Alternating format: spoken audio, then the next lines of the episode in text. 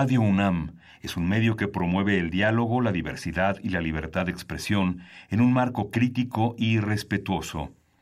Los comentarios expresados a lo largo de su programación reflejan la opinión de quien los emite, mas no de la radiodifusora.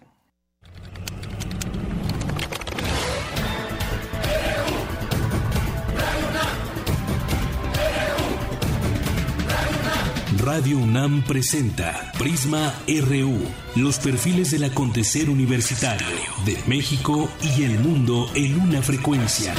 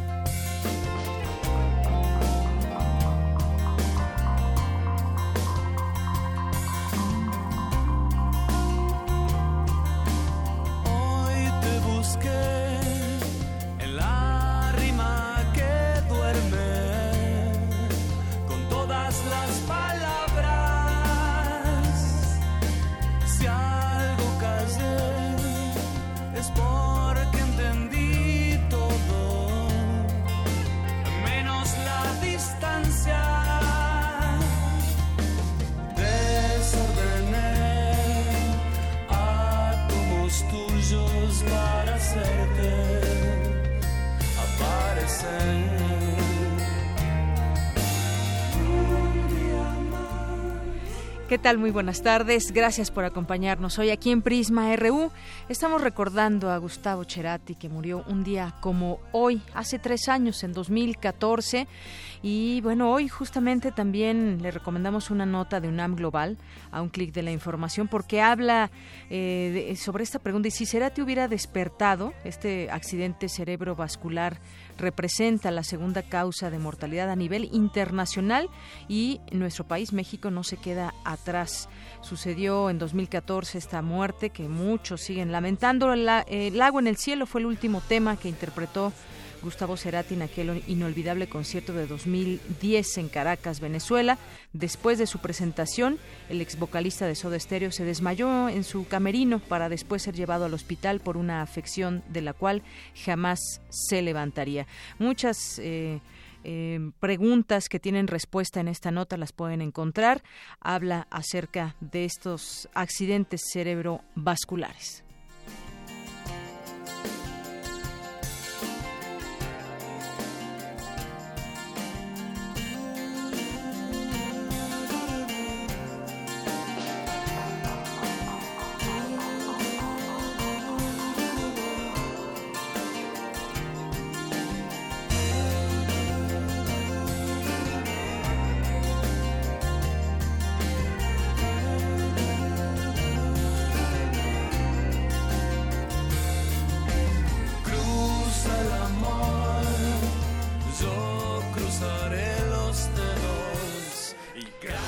La canción se llama Puente. Hoy platicaremos de varias cosas en el programa que sucedieron el fin de semana. Entre ellas, pues está el quinto informe de gobierno. Haremos un análisis de las cifras, muchas veces y como siempre lo hacen casi los presidentes, cifras alegres en torno a temas de pobreza, delincuencia y más.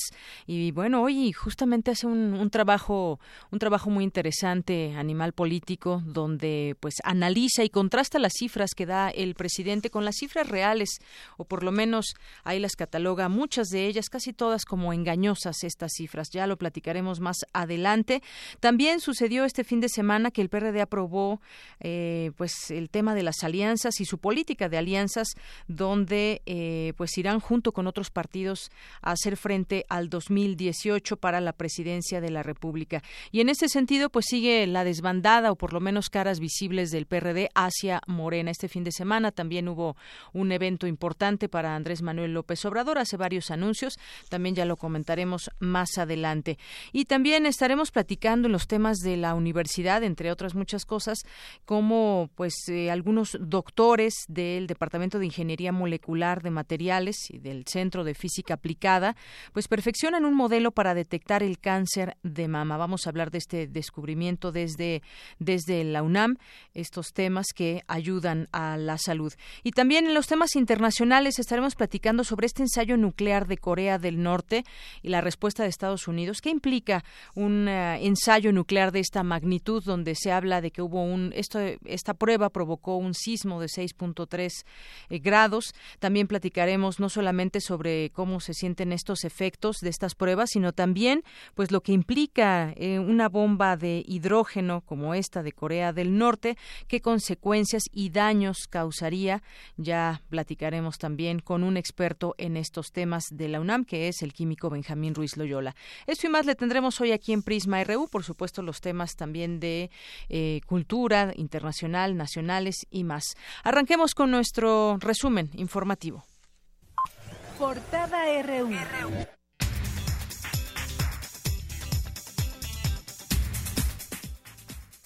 Hoy lunes 4 de septiembre de 2017, nuestra portada universitaria celebra la UNAM 150 años de la Biblioteca Nacional de México. Mi compañero Jorge Díaz nos tiene un avance de esta información. De Yanira, buenas tardes. Entre las 14.000 personas que visitan anualmente el campus central de Ciudad Universitaria para explorarlo, en visitas guiadas hay una postal de referencia, el gran mural de 4.000 metros cuadrados que plasmó Juan O'Gorman en los muros de la Biblioteca Central. Todos los detalles del décimo aniversario del decreto que ubica al campus central de la UNAM como patrimonio mundial lo tendremos más adelante. Gracias. José Luis Macías, investigador del Instituto de Geofísica, recibió la medalla Fisher por sus aportaciones a la vulcanología. Necesario sensibilizar a medios de comunicación en lenguaje incluyente. Mi compañera Dulce García nos tiene un avance de esta información. Muy buenas tardes al público de Prisma RU. El Instituto de Investigaciones Jurídicas de la UNAM fue sede del primer encuentro regional para sensibilización a medios de comunicación, Comunicar para la Igualdad. En este se reunieron representantes de los medios de comunicación, del gobierno y de la academia con el fin de compartir herramientas que ayuden a generar un impacto positivo en la agenda al promover los derechos humanos de las mujeres y contribuir a prevenir la violencia ejercida hacia ellas a través de estos espacios. En un momento, más información. Gracias. Y en México la violencia en casa es una de las principales razones por la cual los niños abandonan su hogar. Mi compañera Cristina Godínez nos tiene también un avance de esta información.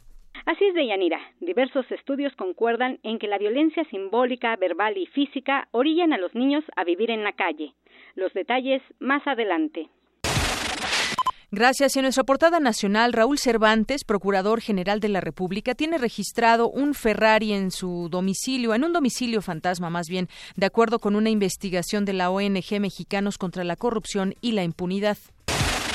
Que bueno, platicaremos de este tema porque parece ser que le quieren dar su pase automático para ser el nuevo fiscal eh, que encabece muchos trabajos y, y bueno, pues esto ha desatado también una guerra en el PAN. Ya platicaremos de esto más adelante. Por lo pronto, ante consejeros nacionales de Morena, su líder Andrés Manuel López Obrador llamó a mantener la unidad interna, poniendo de ejemplo la división al interior del PAN. En este sentido, Margarita Zavala, aspirante a la candidatura del PAN a la presidencia de la República, pidió al dirigente de su partido, Ricardo Anaya, que renuncie, pues es un factor de división. La negociación para conformar el llamado Frente Amplio Democrático avanza entre el PAN, PRD y Movimiento Ciudadano. Mañana firmarán en el Instituto Nacional Electoral una carta de intención. El inicio en el consumo de tabaco entre menores de edad ha aumentado, principalmente en niños de entre 10 y 12 años, informó la Comisión Nacional contra las Adicciones.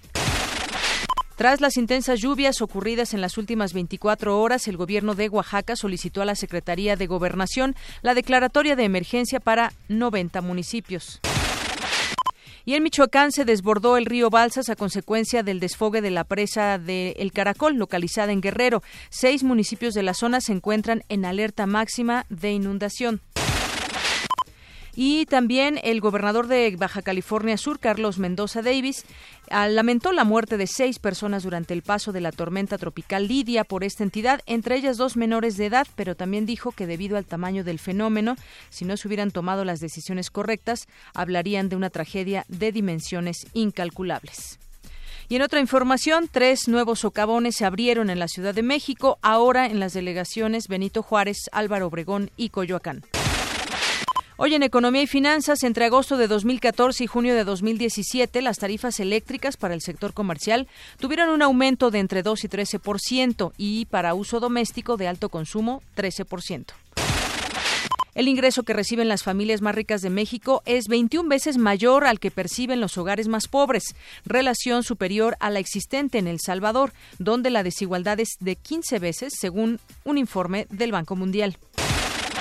En nuestra portada internacional, el ejército surcoreano aseguró que Corea del Norte realiza preparativos para lanzar un nuevo misil balístico intercontinental, un día después de que Pyongyang ejecutara su sexto ensayo nuclear. Ante, ante, esto, la embajadora estadounidense en la ONU, Nikki Haley, advirtió que el Consejo de Seguridad de la ONU debe imponer las medidas más fuertes posibles a Corea del Norte porque ya es suficiente, acató. Nos vamos a un avance de la información cultural con Tamara Quiros. Tamara, buenas tardes. Deyanira Auditorio, muy buenas tardes. Hoy en Cultura platicaremos todos los detalles de la presentación de la cantante estadounidense Patti Smith en Casa del Lago UNAM. En un momento toda la información. Gracias.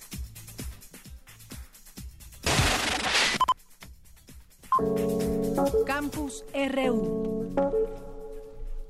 Y nos vamos ahora a nuestro campus RU. Vamos a arrancar con esta información de los 150 años de la Biblioteca Central. La universidad está de manteles largos y es que nuestra Biblioteca Central festeja este número de cumpleaños. Jorge Díaz ya nos tiene los detalles de esta información. Jorge, buenas tardes. ¿Qué tal, Deyanira? Buenas tardes. Sí, Deyanira, buenas tardes. Pues eh, no solamente son los 150 años de la Biblioteca Central de la UNAM, sino que el campus central cumple 10 años de su declaración como Patrimonio Mundial según la UNESCO, decretada en el 2007. En el 25% de las 70, 733 hectáreas que conforman Ciudad Universitaria existe un conjunto de joyas artísticas y arquitectónicas cuya autenticidad fue reconocida por el Comité de Patrimonio Mundial en julio de ese año. Eh, más o menos 14 mil personas visitan anualmente el campus central de CEU para explorarlo, pues en visitas guiadas y hay una postal de referencia. El mural de más de cuatro mil metros cuadrados que el artista Juan O'Gorman plasmó en los muros de la Biblioteca Central. Pablo Mora Pérez Tejada, director del Instituto de Investigaciones Bibliográficas de la UNAM, recordó que el acervo universitario se conserva en este sitio desde hace 150 años. Escuchemos. Que todos los ciudadanos sepan que tenemos una de las bibliotecas más ricas del mundo y que es un, un lugar que está abierto al público en general y que debemos de tener conciencia de que nuestro patrimonio bibliográfico, documental, nuestra memoria está resguardada en esta Biblioteca Nacional la mayor parte. Quiero recordar de Yanira que el arquitecto Enrique de Anda Alanís, investigador del Instituto de Investigaciones Estéticas, considera que el 90% del sitio ha, mantenido su autenticidad arquitectónica y su paisaje. En el inmueble existe, por supuesto, la colección nacional, la Revolución Mexicana en datos e imágenes, las distintas salas, la de consulta, bibliografía, mapoteca, tiflológico, videoteca y así como textos originales de Sor Juan Inés de la Cruz, un incunable de la Divina Comedia de Dante Alighieri, así como documentos de Carlos Sigüenza y Góngora.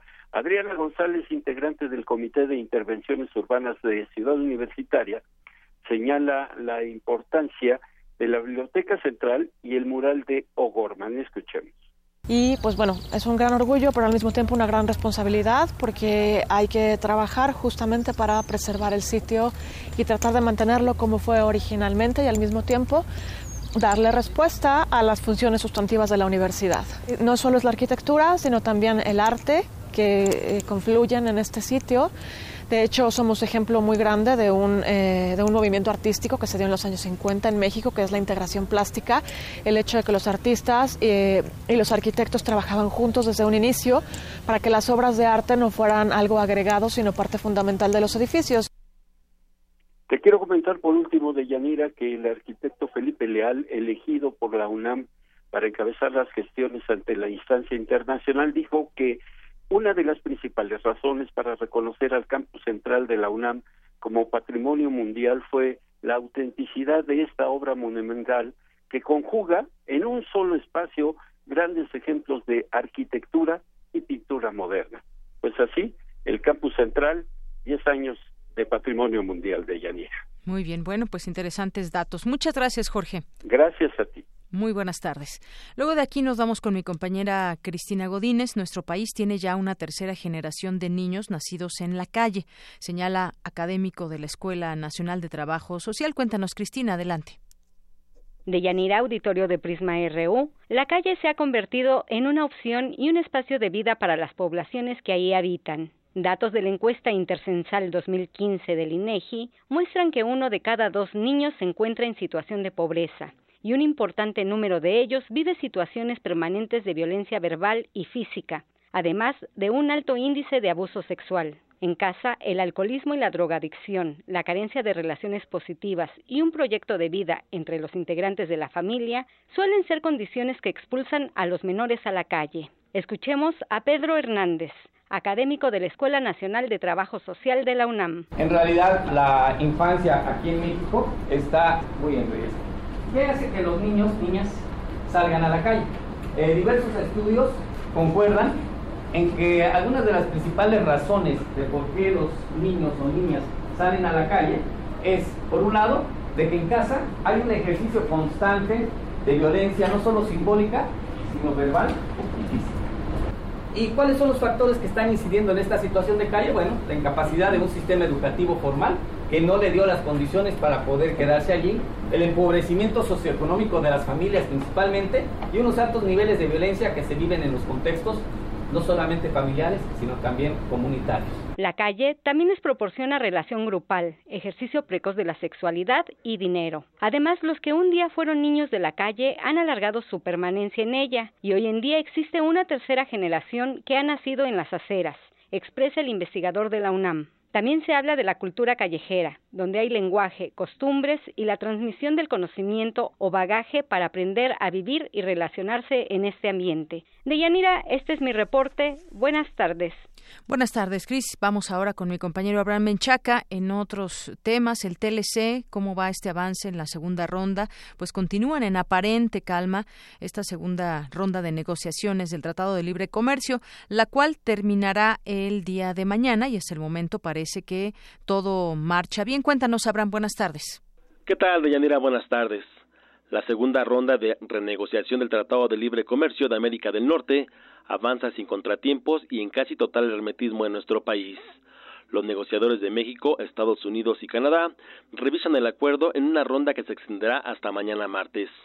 Para el maestro Juan Arancibia, académico de la Facultad de Economía del UNAM, el gobierno de México debe salir fortalecido de esta segunda ronda, más allá de las presiones del presidente Donald Trump de abandonar el acuerdo. No sabemos realmente todavía lo que va a pasar. Ahora, yo creo que si realmente Trump y su gente cumple lo que ha venido anunciando, lo que va a ocurrir es que vamos a tener un tratado que va a ser menos beneficioso o más o más perjudicial para México de lo que ha sido hasta ahora. Esa es mi impresión, que el discurso de Trump de salirse del TLC es un discurso destinado a presionar para lograr algunas concesiones y que pues definitivamente eh, no saldrían del, del TLC, pero sí lograrían algunas ventajas o algunas eh, eh, concesiones de parte de México y de Canadá que hoy día no tienen. De Yanira, representantes de los tres países están repartidos en 25 meses de trabajo que discuten temas como acceso al mercado de bienes, inversión y facilitación comercial, así como el tema de las reglas de origen. Las posibilidades de negociación de México están vinculadas, digamos, a lo que sería, por ejemplo, la actitud de los consumidores de Estados Unidos que eh, ante un encarecimiento de productos eh, por la salida de Estados Unidos del tratado por eh, el proteccionismo supuesto que podría impulsar Trump, a lo mejor reaccionarían en contra de ese tipo de medidas, pero por otro lado, eh, la población norteamericana también es una población con un sentido nacionalista muy particular. Y esa idea de que hay que hacer de nuevo grande a los Estados Unidos es una idea que sí pega, digamos, en la opinión pública. Se espera que mañana los representantes de los equipos negociadores de los tres países emitan un comunicado sobre los acuerdos alcanzados en la segunda ronda de negociación. Deyanira, la información que tengo. Buenas tardes. Gracias, Abraham. Buenas tardes. Bueno, pues hay algunos datos sobre los temas que se están platicando. Buenas prácticas regulatorias, economía digital, compras de gobierno, medidas sanitarias y fotosanitarias, inversión y comercio transfronterizo en, en servicios. Y hay que recordar que también los equipos tanto de Estados Unidos como de Canadá están buscando mejores condiciones laborales para los trabajadores mexicanos como forma de hacer subir los salarios y reducir los incentivos para que las empresas trasladen los empleos de manufactura a la economía en vías de desarrollo. Y, por otra parte, el presidente Donald Trump sigue e insiste en impedir que compañías estadounidenses se desplacen a México, donde los trabajadores ganan la cuarta parte que sus pares estadounidenses. Prisma RU. Programa con visión universitaria para el mundo. Nacional RU.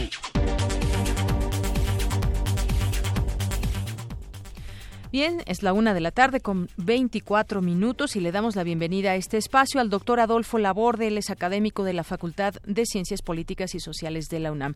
Doctor, bienvenido a este espacio, muy buenas tardes. Eh, muy buenas tardes, Deyanira, ¿cómo está? Saludos a todos. Muy bien, muchas gracias. Pues platiquemos de esta aprobación que hace el PRD, su política de alianzas para pues ya formar un frente democrático de cara al 2018. Ayer estuvo su Consejo Nacional donde ratificó la decisión de conformar este Frente Amplio Democrático para las elecciones federales. Lo aplaude posteriormente el PAN a través de su dirigente nacional, Ricardo Anaya. ¿Cómo ve usted esto ya que es pues una realidad ya cuando lo votaron, pues quienes lo tienen que votar ahí en el PRD?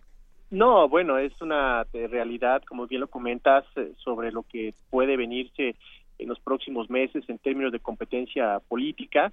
El PRD, y lo hará en su momento el PAN, eh, tendrán que pavimentar el, terreno para poder tener viabilidad en el proyecto político que ellos establezcan. Eh, al parecer, pues se ve complicado que puedan eh, alinear intereses ideológicos, pero bueno, pues en términos de lo que se está viendo en el panorama del país, parece ser que pueden sacrificar parte de esa esencia de sus plataformas políticas con miras a tener pues eh, oportunidad de competir en las próximas elecciones. Así es, y bueno, ya vemos lo que anunció también Alejandra Barrales, la presidenta nacional del PRD, va a empezar a reunirse con diversas eh, dirigencias de otras fuerzas políticas para tratar de construir este proyecto. Sin embargo, también algo que se aprobó curiosamente fue suspender los derechos políticos de aquellos militantes y dirigentes del PRD que en vez de estar en este importante Consejo Nacional donde se va se definió algo muy importante para el partido, pues estuvieron en otro mito en el de López Obrador. Parece ser que sigue la desbandada del PRD. Sí, más aún cuando las encuestas, eh, que son preliminares, hay que decirlo así, pues están mostrando eh, cierta eh, pues cierta ventaja de, de, un candidato que, pues a todas luces parece que será el, el abanderado de, de, pues, de, Morena, ¿no? Entonces sí, me parece que estos políticos muy pragmáticos, eh, muy a la, a la idea de, aprovechar la coyuntura eh, política del país, pues están migrando, eh, independientemente de que tengan algunos compromisos con el PRD y bueno, pues ya están haciendo algo, ya lo han hecho otros senadores, ya lo han hecho otros interlocutores políticos, algunos de ellos han tenido pues ahí pues la, la, la, decencia de renunciar, otros no, otros juegan un doble eh, doble eh, panorama y bueno pues entonces el PRD ya está actuando en consecuencia y que, es actuar en consecuencia pues eh, delimitar muy bien la acción de sus militantes y pues castigar en el caso de que así lo merezcan.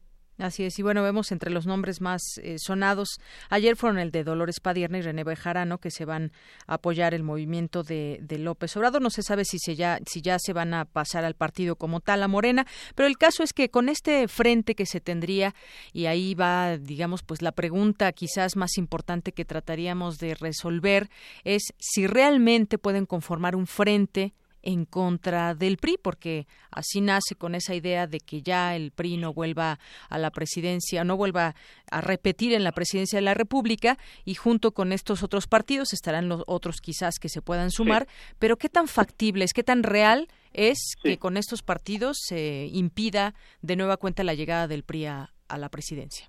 Es prematuro pensarlo así, de hecho todo indica que eh, la estrategia de, estos partidos es generar este frente común, como bien comenta. Sin embargo, este frente común no estaría completo si no están todos los partidos o todas las izquierdas, ¿no? O todos los demás partidos. Eh, existe una pulverización, una fragmentación del voto y eso, a final de cuentas, al que le conviene y al que le beneficia al PRI, porque de alguna manera el PRI tiene su voto duro, tiene su, eh, su parte corporativa y eh, hará algunas alianzas seguramente con algunos partidos que pequeños. Sin embargo, en, el tema del PAN, el PRD y en el caso de Morena, pues bueno, ahí no hay una, una alianza estratégica de acuerdo a, lo que tú me estás comentando. Sin embargo, bueno, pues eh, lo que pasa es que pues eh, son una visión muy pragmática, ¿no? Entonces, si se llegan a dar las consecuencias de esto, pues vamos a ver una elección muy, muy dividida, dividida en tres quizá, y bueno, pues ahí tendrá que decidirla pues la gente que regularmente no vota. Así es, y hablemos también de los simpatizantes, porque están viendo que el PRD ahora abre, se abre a otras alianzas, incluso con partidos como el PAN, pero está por el otro lado Morena, que también pues es, ha sido un, un partido que ha ido eh, creciendo poco a poco, por lo menos aquí en la ciudad, y también con Morena, ¿cómo se mediría este, este frente? Bueno, mira, ellos están eh, tratando de aglutinar a todos los, eh, a todos aquellos que crean en este proyecto, ¿no? El proyecto de renovación nacional, eh, pues ya está muy claro quiénes son esas personas. Por un lado, por otro lado, pues están tienen un gran desafío de poder transitar de lo que acabamos de ver en el tema de la Ciudad de México con la elección de lo que él podría ser el candidato a jefe de gobierno y si logran pues pues tener cierta eh, pues estrategia para poder evitar que se fragmente eh, el partido, bueno, podrían tener alguna opción. Sin embargo, es temprano, me parece, las encuestas ya están hablando eh, pero bueno, hay que esperar porque la política es de coyuntura y me parece que van a pasar muchas cosas todavía. Y por otra parte, doctor Adolfo Laborde, está un tema muy importante que ya pues de la Cámara de Senadores pasa, parece ser a la Cámara de Diputados y me refiero a lo que han llamado el fiscal carnal, que es el fiscal o el actual procurador de la República, Raúl Cervantes, hoy que pues se le ubica con un Ferrari en un domicilio fantasma y demás, pero pues en el PAN están, digamos, muy, muy fuerte esta discusión, que nace desde ahí para, para, para tratar de, de que no sea el pase automático, que sea el nuevo fiscal de la nación. Y hay una, un respaldo también de muchas agrupaciones civiles, ya lo hemos venido dando. Hubo una manifestación hace una semana en el Ángel de la Independencia. Pero esto qué significa? Que esté ya pues un grupo muy importante de legisladores en contra de este pase automático que quisiera el PRI y que el PRI ya está negociando con el PAN, además. Sí, bueno, eso ocasionó una fractura en el partido, hay que reconocerlo, y, y, repito, la coyuntura es muy importante. El PAN está enfrascado en, decidir quién será o quién podrá tener todos los apoyos del partido para eh, la candidatura presidencial. Ahí hay dos o tres actores y esto, bueno, pues los ha enfrentado, esta discusión los ha enfrentado, y bueno, pues la negociación, la concertación política de algunos actores afines del PAN, afines al gobierno o que han trazado una ruta diferente, bueno, pues muestra pues, que el PAN se encuentra en una franca crisis, independientemente por todos los escándalos que ya conocemos de su presidente. Entonces esto, lógicamente, pues empalma con la, elección de este fiscal y, bueno, pues también eh, hay que recordar que pues existen intereses postseccionales que indican que a la gente que está en el poder, pues le gustaría de alguna u otra manera tener una transición pues, mucho más tranquila. Doctor, al interior del PAN se, está se están viendo dos posturas. Quienes no quieren darle esa, ese voto de manera rápida y expedita al actual procurador Raúl Cervantes y por otra, en el PAN mismo, donde dicen defender los, también a la propia ciudadanía de que esto pues no deba pasar de esta manera, es decir, que sean mucho más auténticos a favor de, de la gente y se debe hacer una elección con varias ternas y no solamente con una. Eh, en el caso del PAN podríamos entender que pues están dividiendo unos a favor de la gente y otros a favor del PRI. ¿Cómo vemos esta lucha encarnizada dentro de este partido? Bueno, bueno, e-, ellos están eh, tratando, repito, eh, eh, hay que entenderlo en, esta doble configuración. La primera es la lucha interna y esto se expresa a través de los apoyos hacia este fiscal. Entonces, repito nuevamente, aquí se dan dos fenómenos paralelos y eso explica el por qué el impasse y por qué no se ha podido eh, tener eh, pues esta el nombramiento de, la presidencia en la Cámara Baja. Entonces eso, repito, eh, tiene que ver con pues las diferentes apreciaciones, con la idea del pragmatismo de algunos y del tradicionalismo de otros y, y pues el reflejo o el resultado es lo que hemos visto y los dimes y diretas que seguramente, repito, continuarán durante las próximas semanas. Y es que solamente son cinco, cinco senadores, que son Ernesto Cordero, está Roberto Gil Suárez, José Luis Lavalle, Javier Lozano y Salvador Vega Casillas, que se rebelan ante las instrucciones de la dirigencia de su partido. Esto ya es llegar a un punto también bastante álgido al interior de del partido y declaran que desconocen cualquier expulsión que provenga de los órganos que operan a modo, dicen, del autócrata Ricardo Anaya. Sale a hablar también Margarita Zavala, donde le pide renunciar a su dirigente. Al parecer no con estas eh, situaciones no habrá un candidato de unidad dentro del PAN, pero sobre todo en esta coyuntura creo que es importante también lo que los propios panistas como simpatizantes, ya no eh, integrantes de algún órgano en especial, sino la gente que simpatiza con este partido, pues creo que también está dividiendo su opinión. Sí. Va a ver reflejado cuando traten de llegar a un acuerdo de los eh, instrumentos o, cuál va a ser el, mecanismo o el procedimiento de elección del, candidato que seguramente pues acarreará más discusiones, más división y bueno, pues va a demostrar, como tú bien comentas, pues la fractura que existe en ese partido sobre los eh, las preferencias de los candidatos que ya se manifestaron y que pues están dando hasta con la cubeta por con tal de desprestigiar y ganar terreno en el sistema político mexicano. Así es. Por la otra está, eh, pues está Marco Cortés que advierte que al PRI le advierte que no permitirá la instalación de la Cámara de Diputados, algo que se tiene, no se tiene registro de algo similar mientras no se elimine el artículo transitorio que posibilita el paso automático del titular de la PGR a esta fiscalía. Estamos ante una situación no solamente entre panistas, sino también, pues. Eh, la instalación de la propia de la propia Cámara de Diputados. Por supuesto, y viene el tema de la entrega del, presupuesto, ¿no? Y eso también eh, pues genera incertidumbre. Eh, eh, hay partidos que, que, están presenciando, que son actores de esto, pero afecta también la gobernabilidad y, por supuesto, la discusión política que se debería de estar dando en esta legislatura. Muy bien. Bueno, pues doctor Adolfo Laborde, le agradezco mucho estos minutos con Prisma RU de Radio UNAM. Eh, muchas gracias. Hasta luego. Buenas tardes. Hasta luego. Es el doctor Adolfo Laborde, académico de la Facultad de Ciencias Políticas y Sociales de la UNAM. Pues vamos a ver qué, qué sucede ahí hay enconos dentro del PAN, pero no solamente en este partido, sino que también goza de un apoyo, los, los panistas en este caso, de partidos de oposición al PRI, en donde están luchando para que no se dé este pase automático. Y si por si fuera poco en este marco, Raúl Cervantes, Procurador General de la República, que es el, el nombre y el hombre en cuestión, tiene registrado en el estado de Morelos, según salió información de Mexicanos contra la Corrupción y la Impunidad, tiene registrado en el estado de Morelos un Ferrari en un domicilio fantasma, de acuerdo con una investigación de esta agrupación que les comento de investigación de mexicanos contra la corrupción. Raúl Cervantes, quien está siendo promovido por el PRI como fiscal general de la Nación, registró este automóvil eh, facturado por tres millones ochocientos noventa mil 932 pesos. Fue inscrito en Morelos el 14 de septiembre de 2012, nueve meses después de que ese estado eliminara la tenencia y trece días después de que Cervantes asumiera como senador por el PRI. La banca del PRI la bancada del PRI impulsada impulsa que el actual titular de la Procuraduría eh, sea eh, se le dé el pase automático a fiscal general. En tanto, el PAN presentó ya una iniciativa para que no exista pase automático. ¿En qué terminará todo esto? Pues se antoja que tendrán que negociar. Este tema es muy delicado. Estaría por los siguientes nueve años, ni más ni menos, y se habla de que esto daría pues impunidad al PRI en muchos en muchos casos, porque todo lo que está sucediendo ahora y lo que sucede en estos o ha sucedido en estos primeros cinco años del gobierno de Enrique Peña Nieto, pues tendría que ver también muchas acciones con lo que se haga desde esta fiscalía.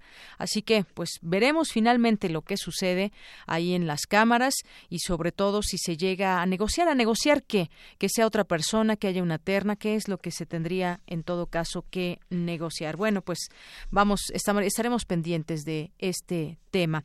Y bueno, por otra parte, hubo una, una senadora que también estaba en esta lista para encabezar estos, eh, pues estos trabajos al frente del Senado. Se habla de una imposición ahí de Ernesto Cordero, pero también esta, esta senadora tiene, tiene mucha gente que la está apoyando y también incluso de otros de otros partidos. Parece ser que no fue nada claro esto en el PAN y ahora pues están pasando por estas consecuencias. Y bueno, pues también hubo Hubo informe de gobierno el sábado donde el presidente Peña Nieto desde Palacio Nacional pues presentó este quinto informe de gobierno y en el cual aseguró que eh, erradicar la pobreza de México es posible gracias a la implementación de su política social. Entre otras cosas, en su mensaje manifestó que esta administración ha rediseñado las políticas públicas para llevar el nivel de vida de los sectores más vulnerables. También se refirió a la educación, la cual dijo fue la primera reforma impulsada en su gobierno y gracias a la cual el Estado recuperó la rectoría del sector. Respecto al proceso de renegociación del Tratado de Libre Comercio también se refirió y bueno, pues dejó claro que el objetivo es consolidar el fortalecimiento de este instrumento que beneficia a los tres países. Tras esta entrega, el sitio web de la presidencia publicó el documento completo, el cual está conformado por 680 páginas, entre las cuales se detallan cinco ejes: México en paz, México incluyente, México con educación de calidad, México próspero y México con responsabilidad global. Es parte de lo que se dijo en este informe oficial.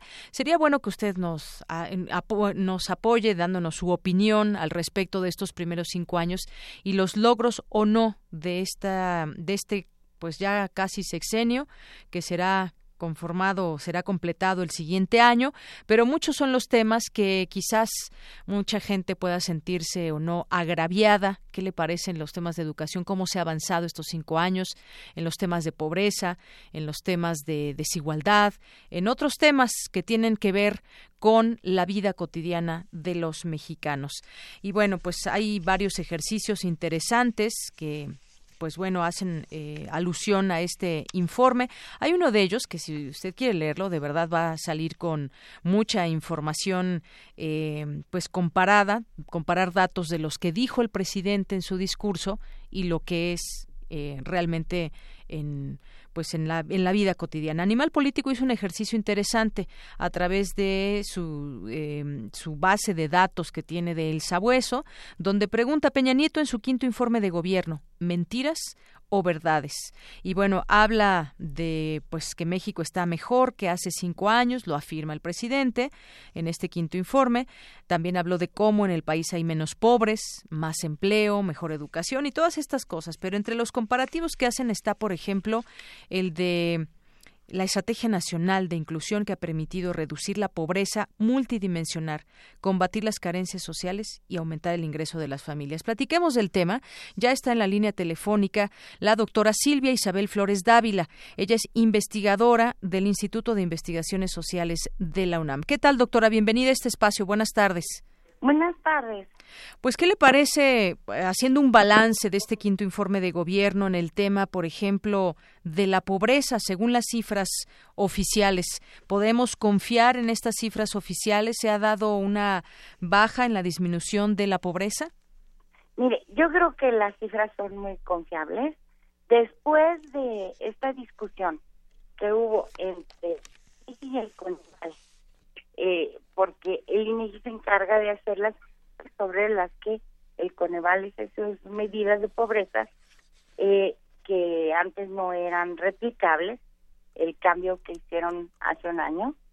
Eh, ahora se pusieron de acuerdo INEGI y Coneval y el INEGI hizo retrospectivos sus datos, levantó una encuesta retrospectiva de tal manera que ahora sí se puede calcular la pobreza por el Coneval con aquellos índices eh, que venía trabajando hasta antes. Entonces es una buena noticia que se hayan puesto de acuerdo el INEGI y el Coneval.